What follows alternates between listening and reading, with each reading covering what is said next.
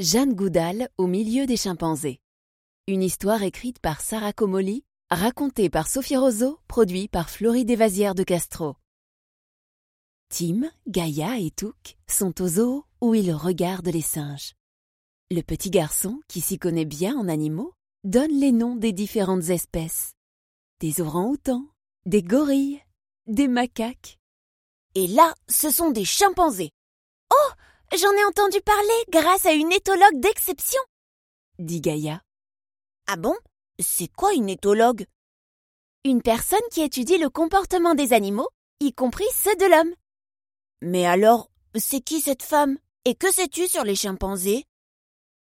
Avec ses yeux et son esprit ouvert, Jeanne Goudal a fait plein de découvertes en observant les chimpanzés dans leur milieu naturel, explique son amie. Je te raconte. Jeanne a vraiment de la chance. Elle qui a toujours rêvé de vivre parmi les chimpanzés, la voilà dans le parc national de Gombe pour les étudier. Elle s'immerge dans leur habitat forestier. Même aujourd'hui, elle a encore du mal à croire qu'elle a eu cette opportunité. Allez hop, c'est parti dit Jeanne en lassant bien ses chaussures. Comme tous les jours depuis son arrivée, elle s'enfonce dans l'épaisse forêt pour rejoindre les chimpanzés. Au loin, les cris des babouins accompagnent ses pas et les plantes lui montrent le chemin qu'elle a l'habitude d'emprunter. Quel endroit magique murmure Jeanne qui est toujours émerveillée par ce lieu. Quand les chimpanzés la voient arriver, ils s'agitent dans tous les sens. Depuis quelque temps, Jeanne a inventé un rituel appelé Banana Club. Chaque matin, elle leur donne une banane pour que les singes apprennent à lui faire confiance. Tu as déjà eu une banane, toi? dit Jeanne à l'un des chimpanzés qui tente de prendre un autre fruit. Tu es un petit malin, David Greybird.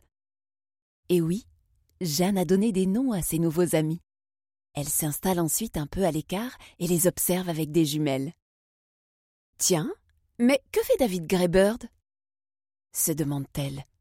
Elle regarde attentivement le singe qui semble très occupé. Il se trouve à côté d'une termitière. Il doit probablement chercher de quoi manger. Mais c'est étrange. Jeanne a l'impression qu'il tient quelque chose. Oh, c'est incroyable s'exclame-t-elle en approchant.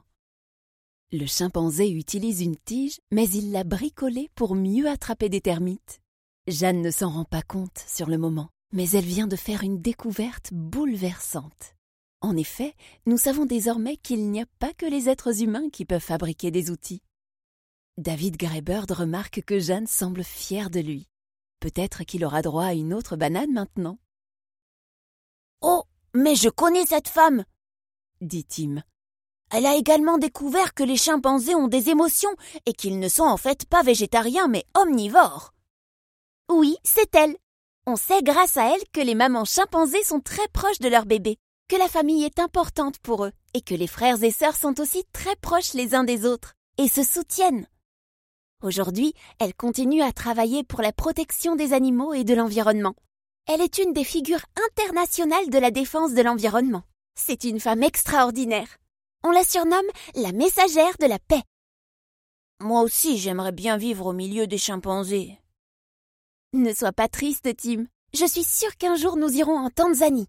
Et puis nous, on a notre petit singe Touk.